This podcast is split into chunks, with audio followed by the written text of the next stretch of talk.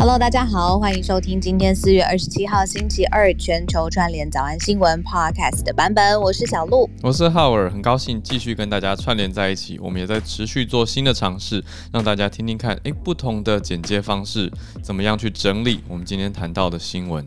那我们每周一到周五是在 Clubhouse 上面有八到九点的现场的节目。你现在听到的呢是 Podcast 的版本，希望可以大家订阅，然后五颗星吹捧起来，留下你的留言，因为你们的鼓励对我们很重要哟。对，最大的重点是因为大家跟我们很多人是一起从 Clubhouse 开始的，所以你就是 iPhone 的用户。iPhone 的用户有什么价值呢？有什么功能呢？就是呢，到 Apple Podcast 里面。哦，因为这是 iPhone 的用户才能用的 App 嘛，所以到苹果的 Podcast 这个紫紫紫色的 App 里面，请赶快订阅下来，而且给我们五颗星的留言。如果你真的很忙没空留言，你就只要订阅，这样我们就可以在榜上有名，让大家看见了。那我们之前呢，刚开始做的时候，一度是冲上了。前二十名，而且在世界各国许多地方是拿到 Daily News 的冠军，所以我们现在重新调整之后呢，希望能够再重回到榜上啦，所以大家来帮忙冲一下，就有劳大家了，各位呃苹果的用户们，非常谢谢大家，那也谢谢大家的鼓励跟赞助啊，我们是有这个选项的，如果你是习惯用其他平台收听的话，也 OK，就是给我们多多的留言支持吧。那我们今天的题目呢，非常的宽广，从真的是。地表聊到超乎地球表面的消息，我们就一起来听喽。大家早安，小鹿早。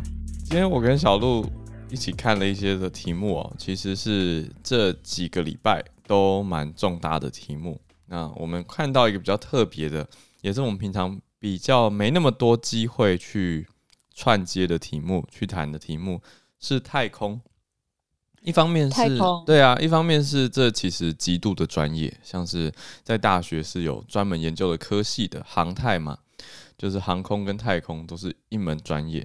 那我们现在呢，又加入了更复杂的因素，就是美中对抗这件事情，美中的角力从啊地表打到外太空，可以这样讲啊。那我们早安新闻呢，也是从外太空到内子宫都可以聊。所以 这个好像是 这个古老的综艺梗，有听过这种说法的，一定都是看看各位各自被解自被主持，对对对。但是说实话，我们的重点就是上至天文，下至地理，在这边都可以可以见到讨论嘛。那么我们今天看到抓的题目呢，是美国的奋进号要对接到国际太空站，那中国的火星车也不甘示弱。啊，不遑多让，同样有很有进展。那我今天也邀请到了一位太空的专家，那看看他待会哦、嗯，希望他八点半到九点之间的时间是还 OK 的。我等一下再敲敲他。昨天有先跟他呃预告了一下。那再来呢，半导体的晶片其实也是之前我们就提过的题目嘛。可是到底在慌什么？因为对，对啊，这一题我很喜欢。嗯然后就是会觉得说，呃，护国神山到底在护什么？或者是半导体晶片慌慌张的是那些很厉害的美国五角大厦的战斗机吗？还是我们日常生活中的洗衣机？嗯，对啊，有没有？还有之前大家讲的有有押韵成功，有 有，有 这个这个哎，这个不算单押吧？还是这就是单押？就是句内的，就押一个字，是不是？句子里面一个字，对啊。那半导体晶片，之前我们谈的是车用晶片荒啊，其实今天也会盖刮到这个题目。再来一个我自己很好奇的是，南韩的星巴克竟然要取消外带杯这件事情，那小鹿有关注到，待会我们就来听听到底是什么样的一个情况，干嘛不让人家外带呢？一定要内用吗？再来就是应该不是，嗯，应该不是，我知道。那我们等一下可以来讨论看看，刚好还有一个我前两天在网络上看到很好笑的影片。嗯，真的是比较幽默轻松一点啦。但好，我现在快速讲，就就大家不要、嗯、不要种族攻击我。好，就是呢，他是四个黑人男生，同一个种族。我的意思是说，就请大家不要太 P 太 PC 的审视我。四个黑人男生一起录的影片，他们就说 How do you make a black fella look friendly？然后他们就拿了一杯星巴克的外带杯。然后就你刚刚在 do black impression 吗？算算是一点点，一点点声音的 impression，声音的 impression。那就把外带杯拿在他们的手上，然后他们就说：“哇，瞬间看起来非常画面祥和。”我就觉得，哎、欸，真的耶，就是说实话，那不是刻意用刻板印象说啊什么什么什么人应该是什么样，而是那个杯子拿在手上的画面真的很和谐。然后大家就开始去分析说，为什么一个人拿着外带杯以后，好像。看起来就不会做坏事，然后警察先生就不会来盘查之类的。拿着咖啡好像就比较端庄有文化吗？我觉得这很有趣的一个小影片，我晚点再补充到社团给大家轻松一下啦。那轻松之后还是要回到我们严肃认真哦。今天最后一题是很严肃的，是缅甸的新进展，翁山书记要延后审判了。等一下也再跟大家多谈一下细节，还有它背后代表的引申意义。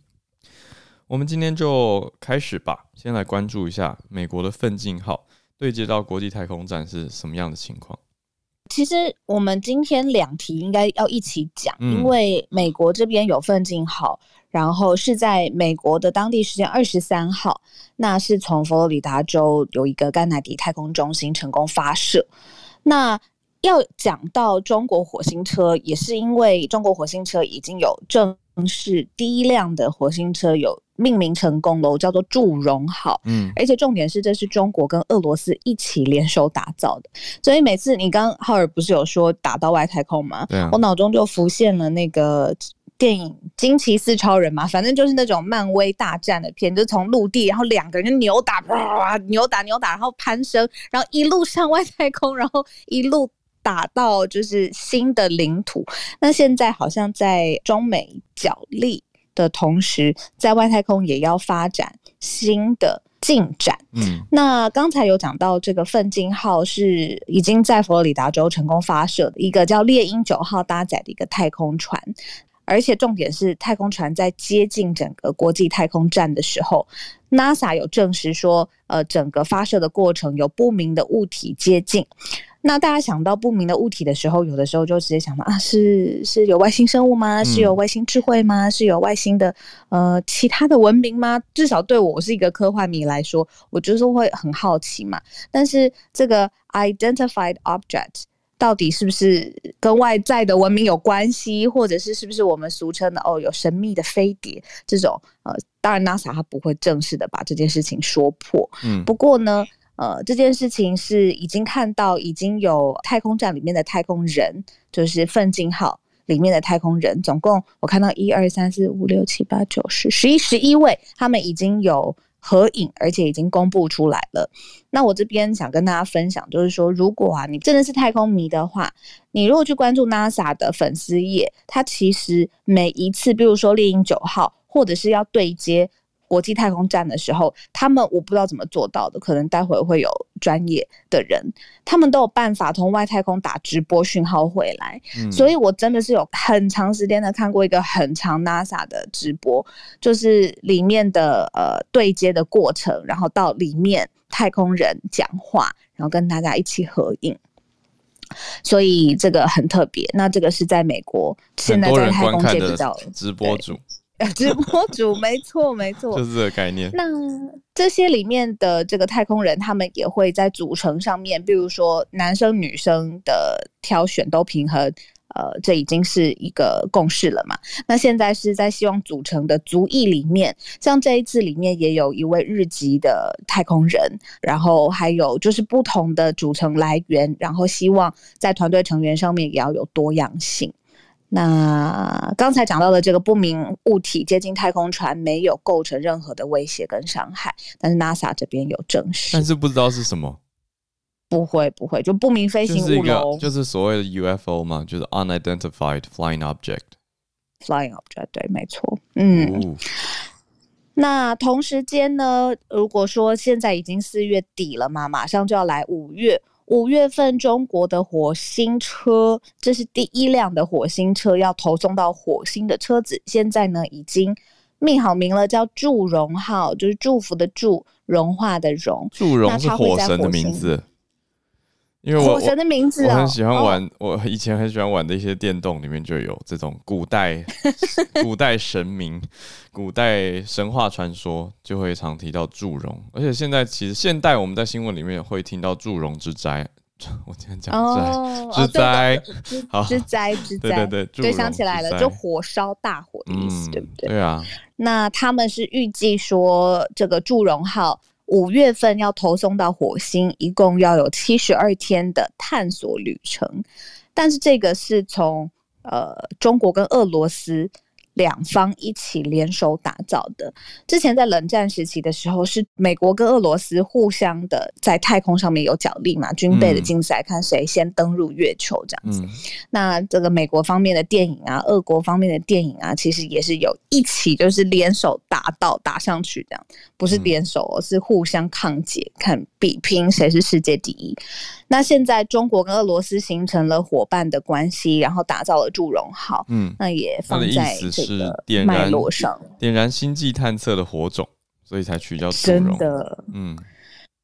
那里面也有很多，比如说像这些一些标准的配备，例如说它的高度是一点八五公尺，没有我们想象中那么那么的巨大。那它有两百四十公斤，有四块的太阳能板。它就是要去在这个火星的地表来探测出相关的成分啦、物质类型的分布啦、地质结构等等，反正总而言之是一个探测的任务。嗯，那所以也就是说，现在中美的关系，呃，我们在军事啊、政治啊，或是经济上面议题上面有看到很多题材嘛。那现在在呃美中角力，在外太空上面，好像也要比拼，看看谁的研发或执行能力更好。对啊，一个已经对接到国际太空站了，另外一个是在今年的二月，其实就已经进到环火星的轨道，现在正在绕着火星探测，之后会进行地表地貌分析。那另外到了五月下旬的时候，天问一号会就把火星车祝融号投送到火星上，展开刚才小路提到七十二天的火星探索之旅。那其实中国跟俄罗斯。蛮特别的，就是他们现在在南京已经发表了一个联合的声明，希望呢要联手打造一个国际月球科学研究站。也就是说，在太空上面呢，他们现在中俄两国要变成一个合作的伙伴，希望在研发这个相关的知识上，或是研究上面要改写历史。所以，中俄现在在外交上面，待会听 Dennis 老师说，至少在太空上面现在站得很近嘛。嗯，那所以现在就是国际太空站啦，打起来这样是。我们是不是今天听听难得可以来有太空专家 Bill 之前朋友推荐，嗯、那我今天终于邀请到太空万事屋的 Bill，他一直有在做太空的研究跟教育，而且最特别的是 Bill 呃原先是建筑背景。呃，在东京大学念建筑研究所，后来在研究的其实是一个很新颖的题目，叫做太空建筑，而且现在也有在中学做太空教育，能够帮助一些台湾的学生向向往太空科技产业的，能够进军到国际的太空业，我觉得是很特别，可是却不太受到大家关注的一件事情。Bill，你现在方便跟大家打个招呼吗？早安，Hi Bill，Howard 早安，好，呃，Hi 宜晨早安，呃，叫我小路。啊，小路，不好意思，对我第一次来，第一次，第一次来，非常的紧张。嗯，呃，非常感谢 Howard 跟那个小路的邀请。那呃，确实这次呃国际太空站，其实我们我做的研究跟国际太空站比较有关系。嗯，那国际太空站只是我们太空建筑的其中一个典范。那毕竟它已经在太空存在将近二十年以上的时间。嗯，那。作为呃太空人，还有作为人类第一个在太空以外的家，实际上他要考虑的东西很多。那当然，太空建筑最重要的目标是在呃地球以外的其他天体上面，呃建造人类可以居住的空间。嗯，那因为这样的关系，有点像说我们呃西部时代的那种感觉，拓荒。对，拓荒。嗯、那但是拓荒，我们不可能把所有的家当都带着。对啊。所以呃，而且一部分现在科技也是限制了把所有的东西发射到太空的这个重量跟经费。嗯。所以，除非在太空电梯盖好之前呢、啊，哦，嗯、那我们还是得需要考虑到重量的因素。嗯、所以在地球以外的空间、地球以外的天体上面，利用当地的资源。呃，我们称为 in situ，就是 in situ 呃的 resource utilization 这件事情变得非常重要。嗯，那所以我，我我们可以想象以后可能在每个星球上面都有属于自己的风土建筑，有点像星际大战。嗯，像星际大战的氛围。那这一次呃太空站的事情，太空站的新闻，我让我想到一件事情，嗯、就是实际上太空人的生活每天都暴露在除了嗯。呃那个辐射的影响之下，对，或者是呃日夜的快速循环之下，因为现在国际太空站也九十分钟绕地球一圈，嗯，所以实际上四十五分钟就一次日出，那对太空人的生活来说是，对他的生理时钟也是，呃，某种程度来说受到一定的干扰，嗯，那重点是这一次奋进号那个我们称为 Space 呃 X 的那个呃。呃，Crew Crew Dragon Two 的这个 mission，嗯，他们在本来是要在国际太空站接呃 docking 之前，他们要准备要睡觉了，嗯，准备要睡在在轨道上面准备睡觉，嗯，但后来收到警报，呃，这个警报是北美空防部，我们称为北美空防部，但是它是 NORAD，呃，这个这个组织他们在追踪太空垃圾，嗯，那。很多太空垃圾其实是就在太空站附近飞来飞去。嗯，这个是非常可怕的一件事情。所以你可以想象你在睡觉的时候，所以刚刚讲到的不明飞行物可能是太空垃圾吗？呃，非常大一个可能是。太空垃圾，当然我们不希望除了太空垃圾，其有其他的可能性了。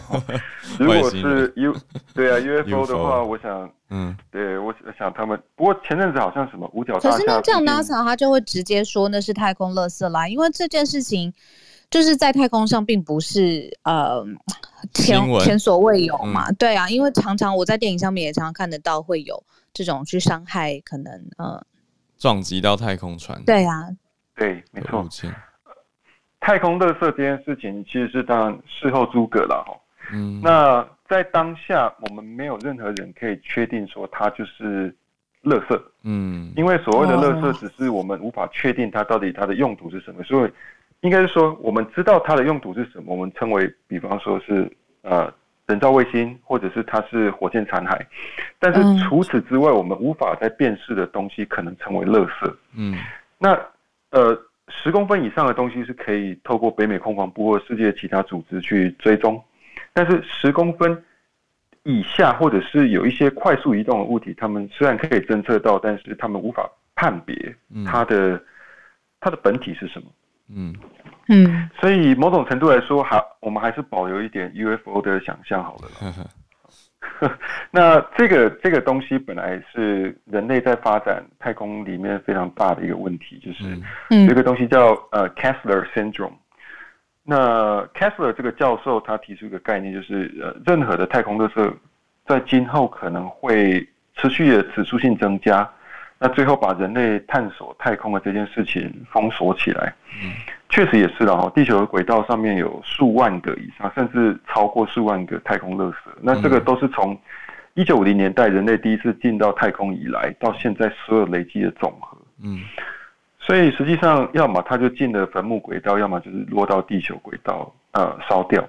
但是在太空站附近，刚好又是这个呃这个分布最密集的区域。嗯。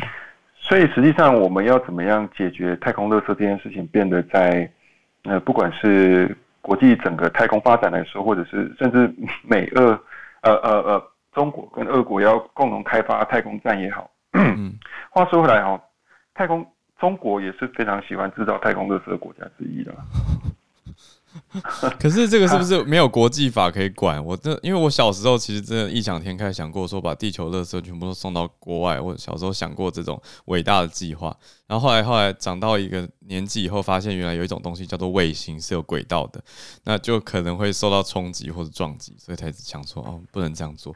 可是现在学到现在就会觉得，诶，国际法有没有办法去管辖大家对太空环境的维护？因为这个太空也是将来大家要一起运用的呀。Howard 不简单，马上知道国际法这件事情。确实，呃，国际的太空垃圾是全世界一起制造的，嗯，所以它是公害。对，那公害这件事情，呃，到底垃圾谁来处理？每个人都说，反正进了轨道，呃，不知道。但实际上，呃，现在有很多公司叫呃是在做太空清理，嗯，呃，太空垃圾清理 （space debris） 或者是 space junk 的那个、嗯、呃 removal。嗯，那其中一个很大的公司在日本叫做呃 Astroscale。那这间公司它本身已经发射了很多的，它发射的第一个卫星去示范怎么样清理太空垃圾。但这个也遇到一个呃国际太空法的问题，就是呃你凭什么来清理我家垃圾？啊，这个是第一个。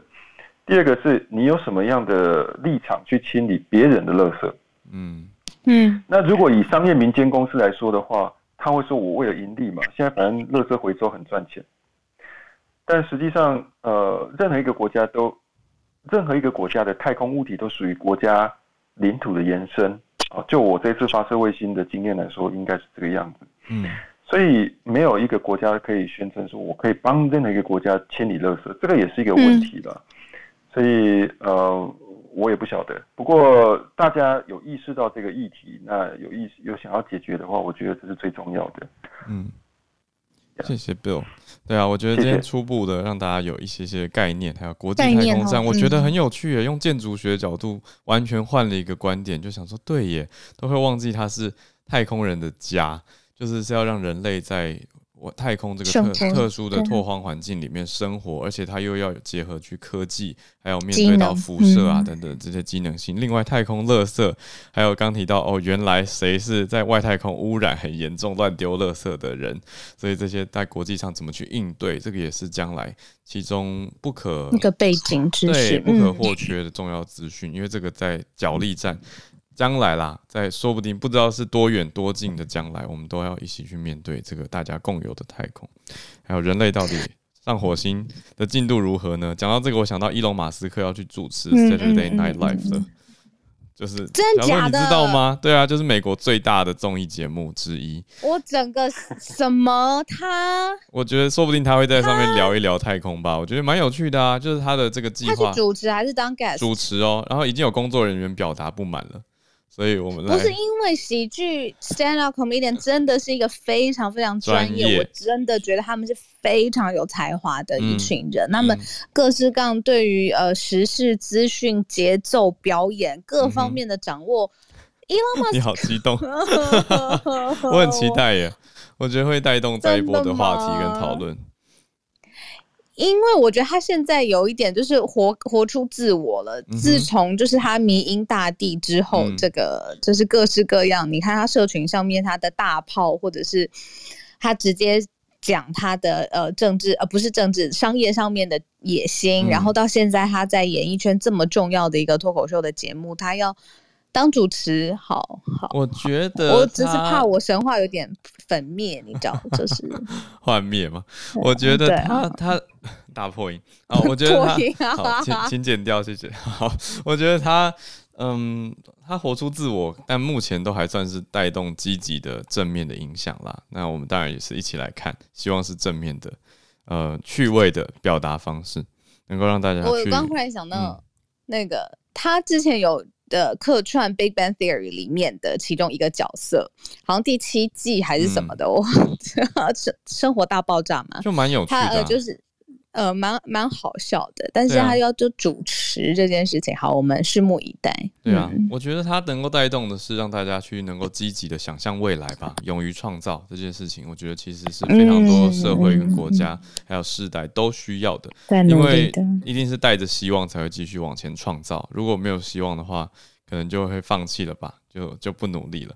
那用这个题目刚好接回我们一直要鼓励大家要团结，一起形成共识的 Dennis 老师，大家有抱持着希望继续前进。Dennis 老师早安。早安，早安，早安！你们今天选这个题目，我就在想说，我讲了会不会真的让大家觉得我们真的题守备范围太广？但是，但是这个题目还真的蛮有趣的，嗯，而且我们真的在国际政治上面确实有讨论过，嗯，所以跟刚刚那个专家这个 Bill 这个带来的专专专业意见不太一样的，我还是用政治的角度来看这件事情。嗯，事实上，刚刚浩文你讲到一个很重要的重点，有没有国际法做对对太空做规范？嗯，其实有的，而且联合国有一个。哦，叫做嗯，联合国有一个叫做和平利用外层空间委员会，中文是这样翻译，它的英文应该是。对，United Nations Committee on the Peaceful Use of Outer Space，嗯，这很长的名字哦。嗯、这个外层空间委员会，它是成立在六零年代，大概一九五九年、六零年代，大家可以回想一下，那是临冷战的时代。对啊，如果大家记得一点点历史的话，就会记得冷战时代呢，其实美俄双方啊在进行所谓的太空的竞争。为什么会有太空竞争？在那个年代，其实太空竞争所呈现的给世人的是说，我这两个国家的比赛，告诉大家哪一个国家科技实力比较强，我们可以。上太空，所以一开始的竞争，大家如果有看历史故事的话，就会看到一开始是先比赛，先谁先可以送狗上去，谁先可以送星星上去，然后谁先可以成功的让他们回来哦。所以刚开始的竞争是这样。那当然最重要的一个关键，胜负的关键大概就在一九六九年那个登那个阿姆斯壮登陆月球。我想我们都听过这样的人类的一小步。嗯，对，确实是这样。那他的一小步，人类的一大步。嗯，对，我的一小步，人类一大步。六零年代这个太空。竞争呢，在一九六七年的时候，这个委员会它签订签订一个外层空间条约，当然名字还是很长。它有一个 treaty，这个外层空间条约，大家可以想象的是五十多年前的事情。在那个在那个年代，事实上太空的竞争呢，还是只是在科技各，就说有点展示各自各自的科技实力。当时根本还没有想到太空有什么样的资源是可以运用的，所以可以想象当时的这个条约呢，事实上没有办法没有。想象到五十年后的今天，人类在太空上面可以发现很多可能陨石，可能有很多资源。我不知道会不会发现以后什么神奇的这个能源，可以一颗石头就、嗯、就就就发电哦。这个这个太在科幻电影里面不是那个克利普顿星还是我忘记了，就是有这种，我们不知道会不会发生。但是现在看起来，因为人类的科技进步了，越来越多国家都可以探索太空，越来越多国家探索的位距离越来越远，所以这样的情况有可能。可能发生，那就变成了另外一种的太空竞争。它不只是秀给地面上的人看，说我的哪一个国家的科技能力更强。接下来还要考虑的是，大家在太空上面所占据的资源是不是有一个竞争的动作？一九六七年当时的条约里面，就如同我说的，没有没有想想象到未来的资源是有呃可能可以运用。所以在六七年这个条约里面呢，只有讲到说你不能占据星球，你不能占据行星。当时的想象只有这样。可是大家。可是这个 loophole 就是这个这个条约的这个呃，稍微没有。对漏洞的部分就在于，现在大家刚刚我们都说了，太空站还有呃，在月球上建制所谓的可能是常驻的研究的中心、研究的机构，这些都是在当年的 treaty 当中没有规范的。也就是说，如果今天中国在月球上面设置一个设置一个建筑物，然后他说这是研究性质的，完全没有规范，然后你也没有办法限制它在月球上的开采，或者是在其他譬如说火星，还有这个火星车的开采，你都没有办法限制。所以现在会应该说未来会遇到一个问题，就是未来在国际太空站或者是未来在太空的竞争上面，如何做一些调配，如何做一些规范。不容易的，因为目前为止呢，最新最新的应该是最近期在这个联合国外层空间委员会所定的条约呢，事实上只有在一九七九年，这是最近的哦。一九七九年有一个月球协定，针对月球上面的活动做出协定，但也是四十多年前的事，所以可以想可想而知呢，未来在太空上面的竞争，可能在法规上有很大的这个谈判斡旋的空间。老师，我有问题。是，嗯，当然就是。我就不好意思这边打断一下，就是我在想说，如果是以国际法来规范的话，例如说海牙好了，他们是呃在规范主权国家之间他们之间的关系，如果民事司法什么问题就去海牙来做。可是现在明明就有私人企业，像刚才浩尔说的 Space SpaceX，或者是这种私人企业的公司，他们已经有办法去做太空探勘，或者是去做太空垃圾清理等等。那这样子。还是这是联合国下面的一个太空法吗？或者这种国际法，谁才会是主权最后最最重要的那个裁？对啊，裁。以目前。对，以目前联合国的这个外层空间委员会，它的这个设立的基础的话，基本上每个企业还是应该要受限于受限于这个联合国的规范的，还是在因，毕竟联合国还是全球公认的一个最大的国际组织，所以照理来说，这些企业应该要受到规范。不过，如同我说的，在六零年代设计这些条约，七零年代设计这些条约的时候，根本没有想过会有 Elon Musk 这种人出现，根本没有想过贝索斯 会想要上地上太空哦。所以接下来我说，就像我说的，这又是国际上面的一个角力。那我说国际角力为什么在太空这么的重要？我们可以举一个例子，就是卫星系统。为什么卫星系统这么重要？大家如果关注最近近期近几年的国际新闻，你会发现中国大陆发展出所谓的北斗星的这个导航系统。大家可能我不知道大家有没有注意到北斗北斗导航为什么它这么受到关注，甚至美国会觉得是一个国防威胁。我们都知道开车的时候有 GPS，就是美国的导航系统。之所以所以导航系统这么厉害，大家有我不知道大家会不会觉得很神奇？你开到哪里，全世界走到哪里，GPS 都可以告诉你，都可以引路哦。其实 GPS 它在民用的方面呢，我们就已经觉得很神奇。你要想想看，它的军事用途，军事用途是说我一颗导弹打出去之后，我的 GPS 可以透过不同的卫星把讯号连接连接起来，引导你的卫星瞄到哪里打到哪里，那是 GPS 可以提供的军事用途。中国大陆之所以之前跟美军的这个实力差距这么大，是因为中国大陆。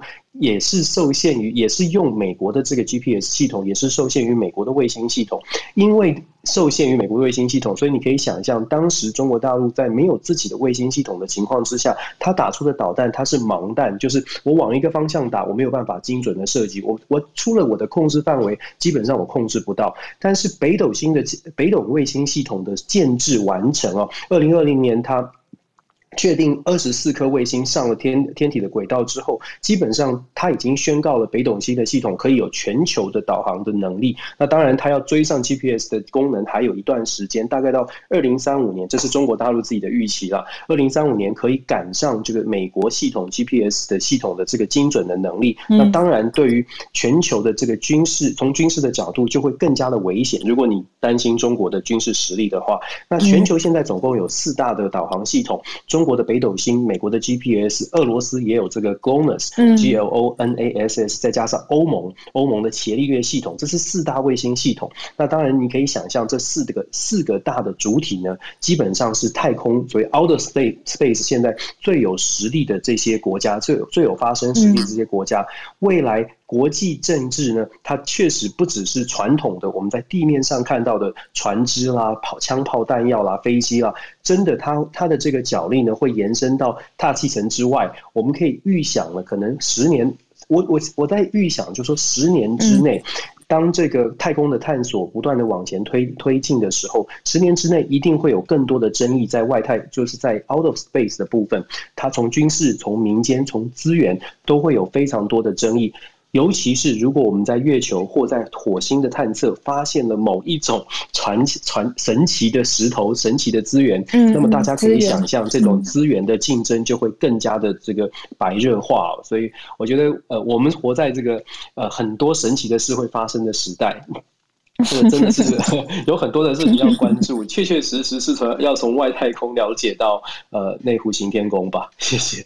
哈哈哈哈哈！转个弯，转的好，谢谢老师。转个弯，老师手背范围广这件事，我们全部的人都知道了，啊、老师不用担心那个手背。对，这已经已知。那我刚刚是想到这些外太空的电影啊，或者是呃，其实里面是真的有一个外太空法庭的，就是如果以地表上面来说好了，你是说科幻片嘛？科幻片里，对，科幻片，嗯，科幻片。然后未未来可能就会有一个专门不知道搞不好就架在外太空的一个法庭，专门就是在裁决或是仲裁这些事情。然后可能也会有新一套的法律标准跟规章吧，不要说是法律好了，就是会有一些新的概念。然后谢谢老师刚刚有讲说，哦，这是一个充满可能性的时代。嗯，至少我身为一个科幻迷，我是很期待的啊。而且谁才有这个这个法律上面的概念跟权利，谁才有？最终的这个制定权，这个我也很好奇，可能也不是美国，可能也不是中国啊，会不会有一个新的？现在大家对联合国的想法又信心又这么低落，那对于外太空的外太空的时代，呃，会不会有新的新的组织发生？很很期待，希望我们有生之年可以做到，欸。哎，浩尔，你知道吗？我小三，哈，你说，小鹿跟浩尔，我可以插播一下，嗯。请说。抱歉，对，明天 明天上午，大家在我脸书可能看到，明天上午我其实有办一场这个中美关系的这个台美关系的一个一个研讨线上研讨会，有台湾的教授跟美国的教授共同来来呃来做一些分享哦，就是针对拜登上百上台的一百天，台美关系如何发展，现在跟未来。所以呃，如果在全球串串联早安新闻结束之后，大家可以点进我稍后会把 YouTube 的连接放上我们全球串联的专业，就专属我们全球串联。的朋友可以点进去看。那希望大家如果有兴有兴趣的朋友啊，这是一个英文的线上的一个分享，我觉得蛮有趣的，可以跟大家分享。如果有兴趣的朋友，对，在早安新闻之后可以上去看一看。谢谢大家，抱歉打广告。不会，谢谢 Dennis 老师。我知道里面有一位黄介正教授，就是他的呃，也是 Dennis 老师的好朋友，然后想法呀、做法、经验啊，都跟 Dennis 老师就是就非常有经验的啦，所以 speaker 都是很强的，我自己都会很想看，所以不是打广告了，所以我我自己看看明天怎么分配时间。谢谢 Dennis 老师的今天的这个外太空教学，还有 Bill 一起、嗯、对相辅成长。太空战打起来之外，晶片战打得怎么样？半导体的晶片荒影响甚巨哦。之前提过的车用晶片荒，其实就会代表说，主要的几个强国他们要去竞逐资源。我觉得最明显的意义就在这里。可是竞逐资源情况里面呢，台湾这里有很大的优势，当然是台积电，因为制程非常的先进嘛，这个技术真的是非常强，可以说是领先世界的。那台积电主要竞争对手三星，其实也是在一直在抢啊。本来说到底谁用谁家的晶片啊等等，其实也都是在比谁拿到订单，那哪一国强有先进技术，设备又是谁供应的等等。那小鹿这边怎么看？小鹿这边的切入点是什么？是用政治经济的角力、外交吗？还是技术？嗯，不是，我是想从民生的角度，就是我们日常生活当中到底跟。晶片荒或是半导体的晶片到底有有没有什么差别？我广义上面来说，其实你需要的电子的产品上面，它就需要有晶片。嗯、那只是最最最最最精密的，或是它必须要最快速的，或者是它的研发需要最制成最先进的，是会比较先进的电子类的产品嘛？比如说可能五角大厦用的什么军事战斗机，好的，这都是需要晶片的。嗯、那日常生活当中，像我们的洗衣机、烤面包机、各种的家电，其实也在呃这一波，所以说疫情之后，其实晶片的业者生产其实是很有问题的嘛，各式各样的生产中断啦，那又有美中之间呃谁去制裁谁，所以在中国大陆很多企业的反应现在还在后面的微调。但是，联韩包括了像是三星电子啊、LG 电子相关的集团，因为里面它卖的都是日常生活中的家用的家电，晶片荒的影响呢，会造成他们呃在日常生活，像是呃洗衣机里面有显示卡的驱动器啦，应用处理器里面会造成最简单的，你烤面包都需要一些呃里面很简单的微控制的这个装置，现在都出现了。困难，所以也就是说从，从呃很小的日常生活当中，我们需要有依赖晶片上面的开发，嗯、然后到之前我们提到车用半导体，它车已经是很精细的，我们说一台很大的手机开在路上，大概是那样子的感觉，呃，电动车，电动车，呃，上面的这个半导体。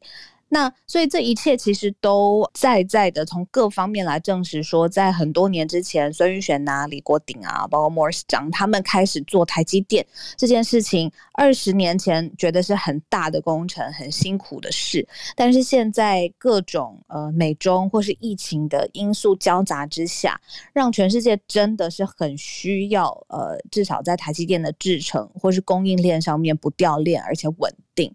所以我们常说，就是护国神山这件事情，不仅是在经济啊、股票上面，或者是跟全世界的角力上，它真的还蛮护国的。从这边其实也带了一点，就是外交上面的想法，就是说，美国一直很注意、很保护跟台湾之间的关系上面稍微的紧密一些些，其实也是希望在呃。就是看着台积电或者是相关的半导体的产能或者是稳定上面，其实至少要对美国的企业上要有一定的供应。所以从很小的日常生活到很大的最宏观的美中之间的外交关系，其实都跟半导体有关。嗯，半导体，所以从刚刚小路讲，从民生到这么小的，到国际之间的竞逐这么大的议题，其实都跟晶片有关系。那我又想到我们自己这里，现在在制造晶片的时候，南部前一阵子很严重的是缺水这件事情，也让大家了解到晶片这个刚讲起来轻松的东西，其实它的制程是很复杂，而且需要耗费蛮多资源的，特别是其实要用到大量的水资源。那还好前一阵子这几天啦，这几天终于有降雨下来了，所以这个情况好像也有一些缓解。那当然，我们是希望能够更加的稳定。有这个水源的供应啊，就是大家自己要节省水资源。那同时呢，这种大量耗费水资源的产业，当然也是希望能够持续的让技术越来越好，而让水能够有更好的运用跟发挥，而不会太过度的滥用。嗨，微微。嗯，嗨，你好，呃，小鹿好。早安。呃，这样子，哎、欸，这样声音可以吗？可以，非常清楚。薇薇是工程师吗？呃，是，就是我是在 IC 设计相关产业工作的工程师。哦，对，那呃，想说刚刚今今天刚好有提到那个半导体芯片荒的影响，这这个的到底，对对对，那想说跟简大家简单分享一下，就是在在晶片制造方面的一些流程，还有就是市场大概状况这样。啊，太棒了。对，然后呃，我先讲一下，就是晶片这东西，其实它发展历史就是大概近五十年而已吧，就是其实是人类一个算智慧的结晶吧，这样子。嗯，嗯，呃，目前呃，你想得到的，就是插电的产品，基本上可能都有晶片在里面。嗯，那你如果你手手边有一些什么呃手机啊、电脑啊，它电路板拆开，你看到那个。黑色，然后一根呃，黑色一颗一颗，然后长了很多金属角出来的那种东西，其实就是晶片，嗯，就是英文说的 chip，然后或者是 IC 这样，integrated circuit，机体电路。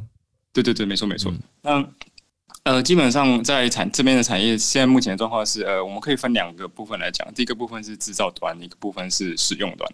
那在 IC 设计这一边的话呢，就是使用端大部分都是一些呃，比如说家电商啦。然后三 C 厂商，比如说做笔电的啦、做相机的等等，他们会去买制造好的晶片来用，比如说放在电路板上，然后组成自己家的产品，这是使用者的部分。那设计跟制造的部分呢，基本上就是可以分呃中上下游，呃讲错了上中下游这样。嗯、上游的话，大概就是讲设计的部分，就是我们会就是依据客户的需求，然后功能去制造一些特别功能晶片，或是。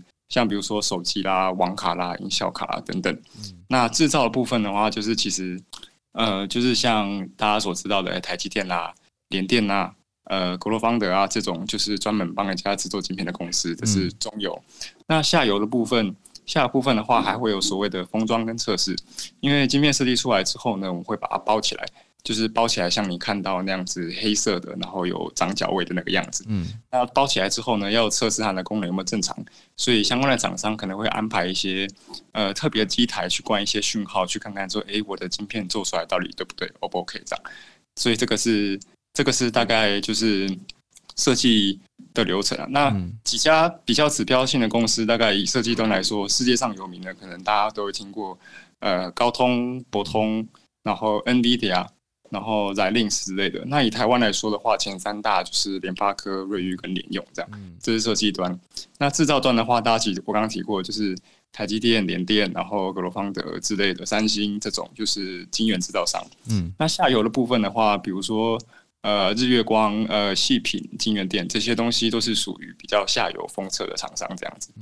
那目前呃以我们基层工程师角度来看，这个缺货状况是这样子，就是呃。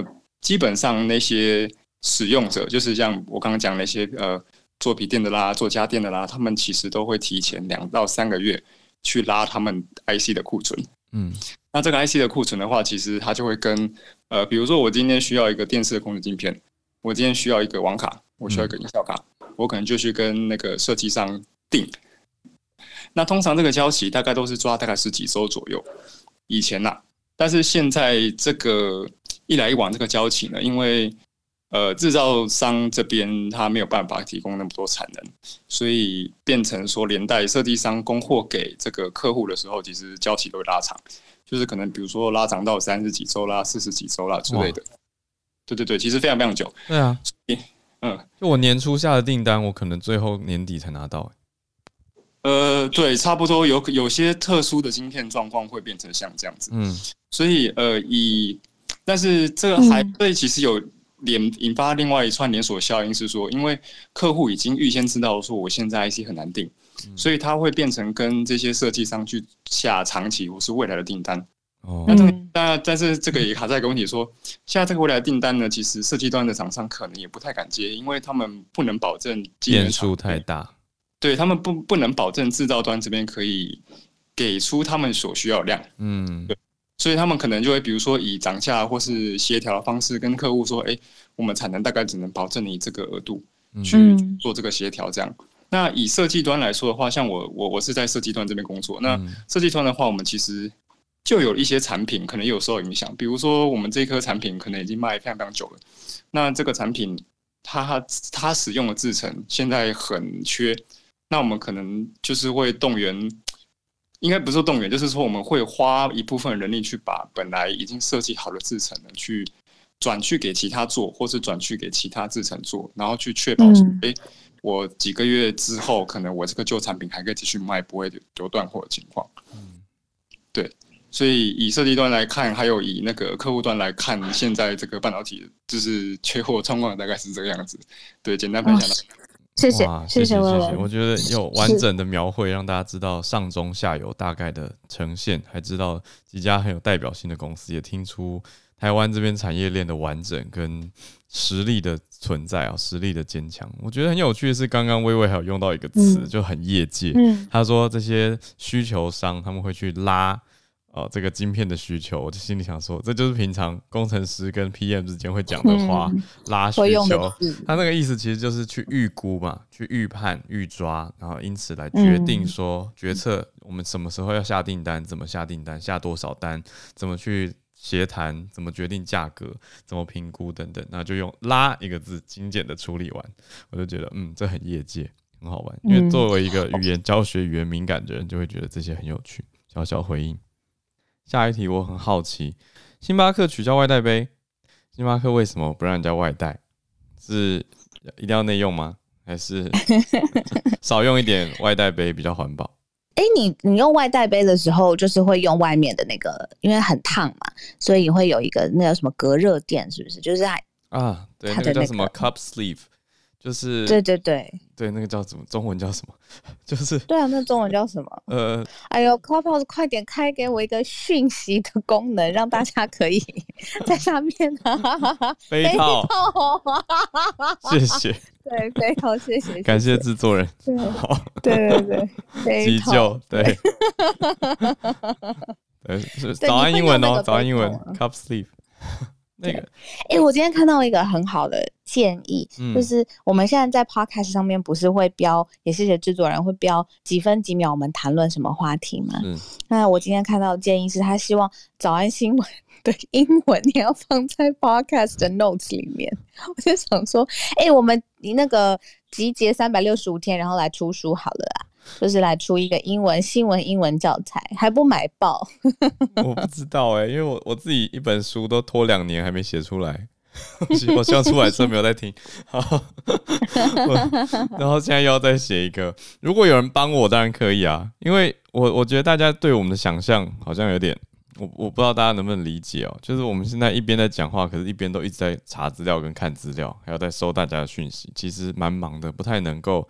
还有像我一手拿着麦克风，好，我真的要去买一个麦克风架了，真的要去买一个，我跟你一起去买啦，我们一起买。好好好，对啊，对啊，我现在就是也没办法专心打字啊，所以也很难把笔记写下来，我都是用手机在做简单的笔记跟重点字。那像昨天是因为有制作人帮忙，我们才有办法把秒数标标注在我们的 podcast 里面。这边刚好也是不是借这个时间跟大家稍微讲一下我们的 podcast？好啊，好啊。对啊，现在在社团里面有一个很重要的投票，真的是恳请大家帮忙。我觉得现在票数还太少了，希望票数多一点，能够更有代表性。请大家到我们的全球串联早安新闻脸书社团里面去找到我昨天发的晚上晚上发的一篇。投票调查，请大家选一选。呃，有时间的时候再听听看哦。我们昨天的 podcast 版本是经过整理、条理清晰一点，让大家可以在嗯各个议题之间明确的区块化或模组化的听出来说，哎、我知道几分到几分是在讨论什么议题，而不是像我们现在目前的 Clubhouse 版本，也就是我跟小鹿先讲完题目之后呢，我们再开放来宾上来一起来串联跟讨论不同的议题。所以我觉得大家看看吧，嗯，让我们知道你们的感受跟偏好。小鹿觉得呢？嗯，我我。我两个版本都喜欢，但是我更喜欢我们有制作人的加入。嗯、就是在这边还先卖个关子，先不来正式介绍他好了。嗯、不过我真是觉得人的缘分真的是很奇妙的。我这两天一直在想，因为我三四年前就已经见过这个我们的制作人了。那、嗯、那个时候我心里，你要人跟人一见面，你就是会有一个第一直觉的印象，就是啊，这个人我我可以跟他变朋友，或者是啊，这个人我可以跟他请教很多，或这个人哦，待会结束我叫礼貌性不失微笑的拜拜，然后就是会有一个感觉这样子。对，那三四年前我见他的时候，我就觉得哦，这个人感觉很舒服，很细心，然后很聪明，各种贴心。然后三四年之后，我们现在有办法一起在他的帮助之下让节目更好，我是很感恩的。所以这件事要不要 Podcast 模组化，我觉得听大家的想法好了。那当然啊，我们。呃，尽量是许愿池，但是如果我们自己呃有一些想要达成的目标，或者是我们自己内部对于节目的判断，呃，之后我们也会来跟大家完整的报告。是的，所以我觉得大家一起这节目，我觉得是我们跟你们大家一起的，所以很诚挚的希望大家可以来投个票，简单的花一点点时间去比较一下两个不同的版本，给我们一些建议跟想法。你知道我刚刚为什么要说人跟人之间相处有一个感觉吗？第一次见面的时候，为什么？因为一年前的今天是不是我们第一次见面的时候？对啊，第一次见到本人呐、啊，在网络上早就看过。哦，对了，网络上看过很多次了。对啊，对我记得我印象很深刻，是我好早好早好早之前就在网络上看你在一边搭、嗯、搭车的时候一边直播，我就心里想说，哦、这个女生好强哦。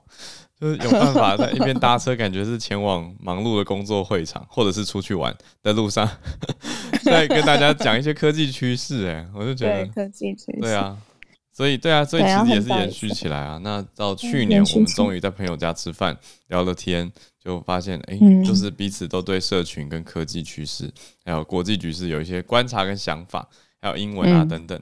那所以在今年二月的时候，二月三号。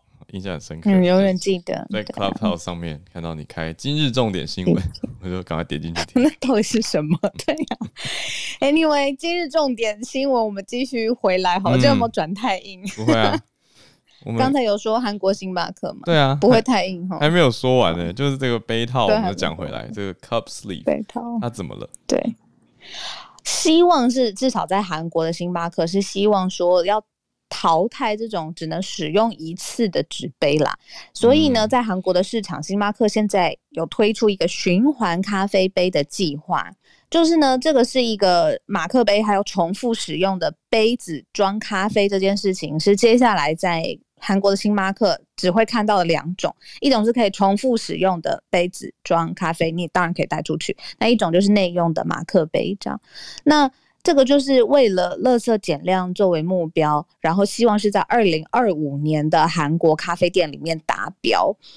这个其实也跟整体全球星巴克他们的要减少碳排啦，呃，降低对水的这个浪费啦，对于资源的重复积极运用等等。那所以他们宣布，就是在韩国的咖啡店不要再使用一次性抛弃用完就丢的这种纸杯，是现在全球星巴克的最新的目标。当然也要给他们一点激励，就是说，希望如果顾客是自己携带杯子去装咖啡，那你买咖啡的时候就会有百分之十的折扣。嗯，对，听起来有点像台湾的饮料店，嗯、有一些饮料店也是自备外带杯的话就可以有折扣。对啊，所以哎，很好奇为什么是选韩国不是选台湾呢？因为台湾很很至少我觉得现在在呃环保的意识上面，或者是你愿意很珍惜环境的意识上面，是我我自己感觉我身边的人的意识跟进步跟行动都是很强的，就是如果在社群上面一动员起来，所以会不会有一些更更特别来自于韩国的考量？待会也听听大家不知道有没有答案，为什么全球星巴克选在韩国来做这件事？嗯，我反而是看到消息是去年四月的时候，星巴克暂时不接受自备环保杯，因为疫情里面反而让免洗餐具重回主流，这、就是另外一种考量了。所以我看到其实也不是只有在韩国，那在美国以前就是疫情前，其实本来是有优惠的，那但是折扣的比例相对少很多，是十美分的折扣，就是台币零点三块的折扣。嗯，但是饮料现在还是会以纸杯来供应，因为之前防疫的情况嘛，所以本来美国跟加拿大都是还有啊、呃、这些外带啊。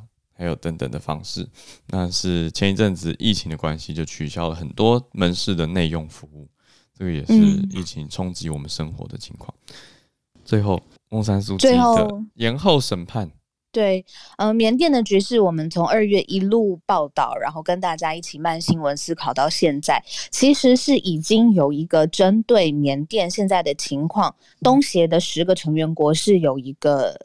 结论的，他们呢是在呃四月二十四号的时间，在印尼的首都雅加达有来针对缅甸现在的局势来讨论一个处理的方案，然后他们算是一个闭门的峰会吧。那现在已经是达成协议，说缅甸的军方要立即停止暴力，要各方展开对话，然后有接受特使的斡旋等等的共识。但是最新的消息是，就算这个东南亚国家协会阿斯扬他们的领袖峰会当中有这样子的共识，但是还是不断的发现军警开枪，然后也还是有伤亡持续发生。那重点是他们又要延后翁山苏姬后续的审判，那整个时间点其实已经拉到两个多月了吗？对，快三个月的时间。呃，一开始是他在家中被带走嘛。呃，凌晨我记得印象很深，我看到即时新闻的时候，觉得哇不可思议。然后现在是审判的过程遥遥无期，不断的推迟，这是缅甸现在的局势又有新的变化。嗯，我数学刚算错了，十美分是台币三块，因为它是零点一美元的概念嘛，那就零点一乘以三十，大概是台币三块。小小更正一下，好，所以对小谢谢小路让大家知道这个翁山书记。还有现在缅甸的新局势的变化，大家也持续去了解跟关注。全球串联的时间，除了有感染科孔医师以外呢，我还看到照顾动物的兽医师戚燕。今天要跟大家来更新一下我们前一阵子有关注到的牛结节疹，这个我记得是 LSD 嘛，就是 Lumpy 啊、Lumpy Skin Disease 这个呃其实很严重的甲级传染病的疫情。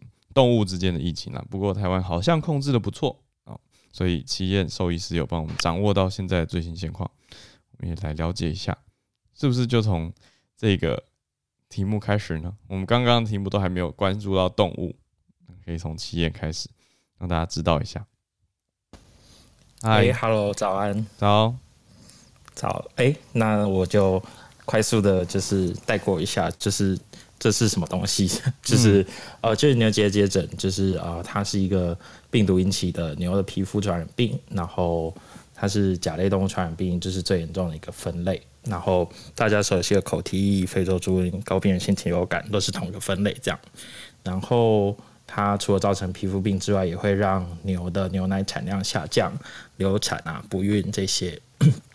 不过它不会传染给人类，所以对牛奶和肉品的食品安安全，大部分情况下不会有问题，但是就是如果说牛只被感染，基本上处理原则就是被扑杀，所以牛奶产量会大降，那有可能会让价格一飞冲天，所以这也是为什么世界动物卫生组织会把它列在甲类动物传染病这样。那我们也可以想象说，就是生活中什么手摇杯啊、鲜奶茶啊、甜点啊，有的没有的料理都会用到牛奶，那肉牛也是一样啊。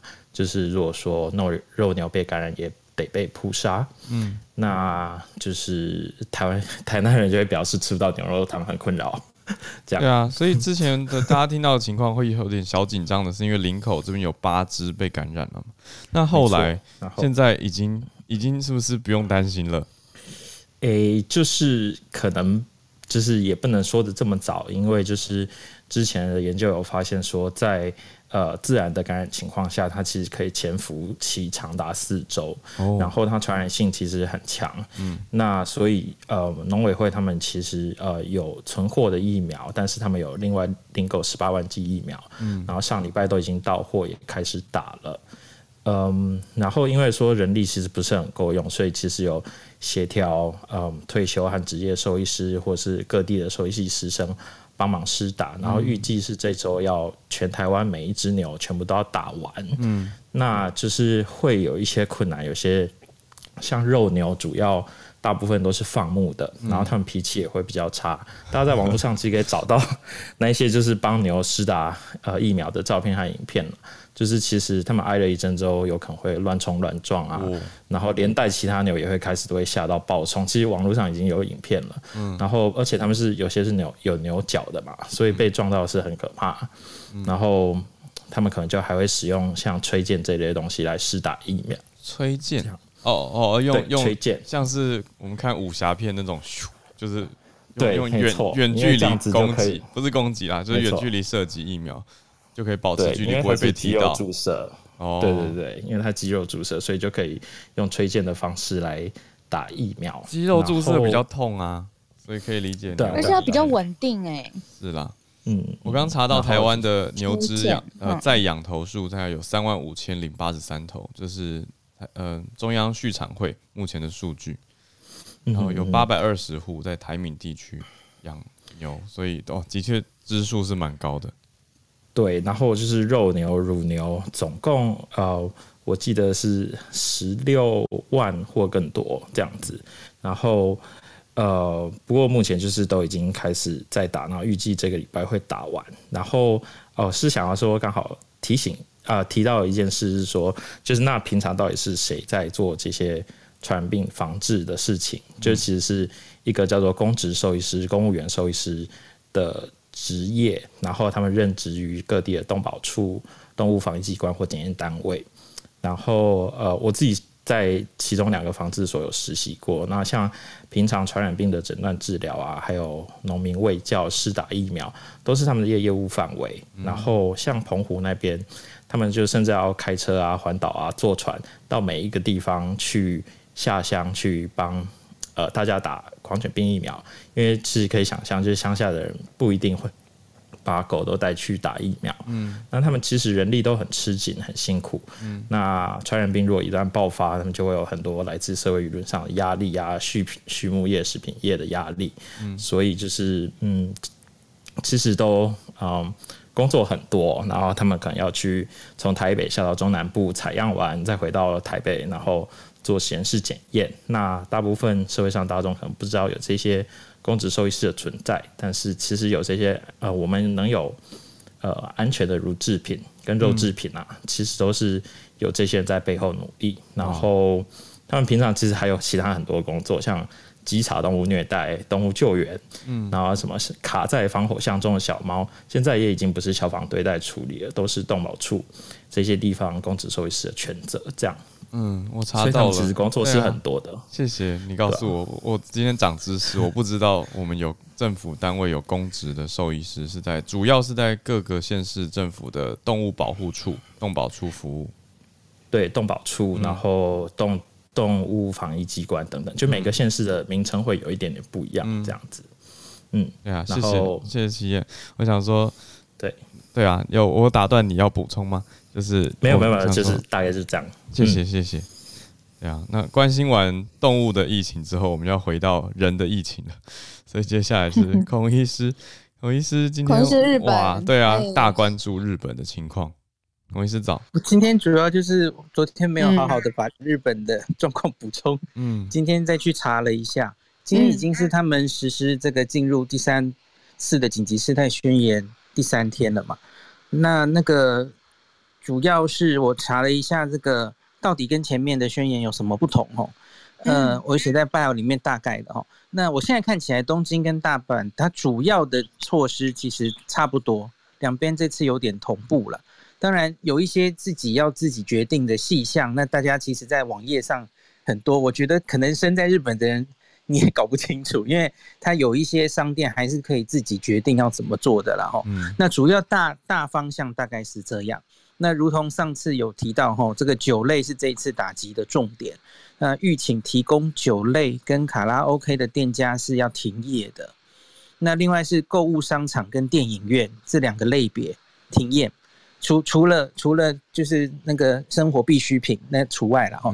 像超市那个我们很爱逛的 CU，所以所以昨天说 对对对，CU 还是可以开这样。那假如是公立设施的话。那比方说，我们昨天说的那个什么迪士尼乐园 等等，你是被要求要检讨是否暂时闭馆或闭园？公立设施，迪士尼，我以为它是私立，还是说它是公共？有一种呃，应该公共 对外，那个公立可能是公共的意思。哦，是日本日文汉字的那种 false friends。对对对，就是它可以闭馆或闭园，理解理解。他们可以开，可以不开，可是当然就是有自己。的裁决权了哈，所以这里就很不一定这样。那第三个是体育赛事，就是无观众进行。那铁公路大众，我看他们都有减班，就是原则上就是不要鼓励大家出门嘛，减班，然后那个提前收班等等。那他们最后的目标，这个其实跟一年前一样啊，那大概希望减少。七成民众出门通勤，哇，那当然就是这个已经都做一年了嘛，就尽量这个在家上班、远端工作等等。嗯，那我看这几天他们其实这一年都有在针对，像是用这个手机的大数据来分析几个大站周边的人潮减少的状况。嗯那初步第一个星期天看起来，吼，诶，跟跟过去的。比较跟第一次跟第二次的紧急事态宣言比较，现在看起来好像大阪很乖，大阪这次被吓到了。嗯，大阪的人潮减少的状况非常理想，相比于第一次跟第二次哈，减少的呃都超过了哦，那个人潮减少的数字。东京的话，我其实也可以想，我觉得是意料之中了，嗯，跟第一次跟第二次。介于中间，就是人潮减少的幅度大概就介于，因为一年前的东京实在太紧张了哦，风声鹤唳。那这次效果没有到那么好，可是也有一定的人潮减少的影响。那这是星期天以后的事，可是星期天之前其实也有一点让人有点翻白眼的报道，就是。嗯星期六大家就蜂拥而出，在紧急事态宣言开始之前，要赶快再出去玩一波。哦，可是之前法国也是这样啊，我在节目上有跟大家分享过，我朋友直接拍影片给我看，然后他的那个心情跟现场记录下的气氛，就是说快要封城了，赶快大家趁最后一天出来玩的那种感觉。那我觉得可以理解，就是真的是可以理解，对，只是说看到会觉得啊，大家。要注意啊的那种，对，后来群居一波的感觉。对啊，那可是星期天之后，至少应该是看出有一些效果了哈。嗯，那日本其实我们之前一直说没有法则，没有法则哦，那个只靠自述，其实这不完全对。他们今年一月有提出修法，只是当时一月已经对第二波那个紧急事态宣言来不及了啦。哦，只是他们同时也为了未来，他们有加进法则。嗯，修法之后，二月获得国会已经。通过了哈，嗯，那主要它其实就是加进了我们前一阵子一直有讲的这个慢坡的东西。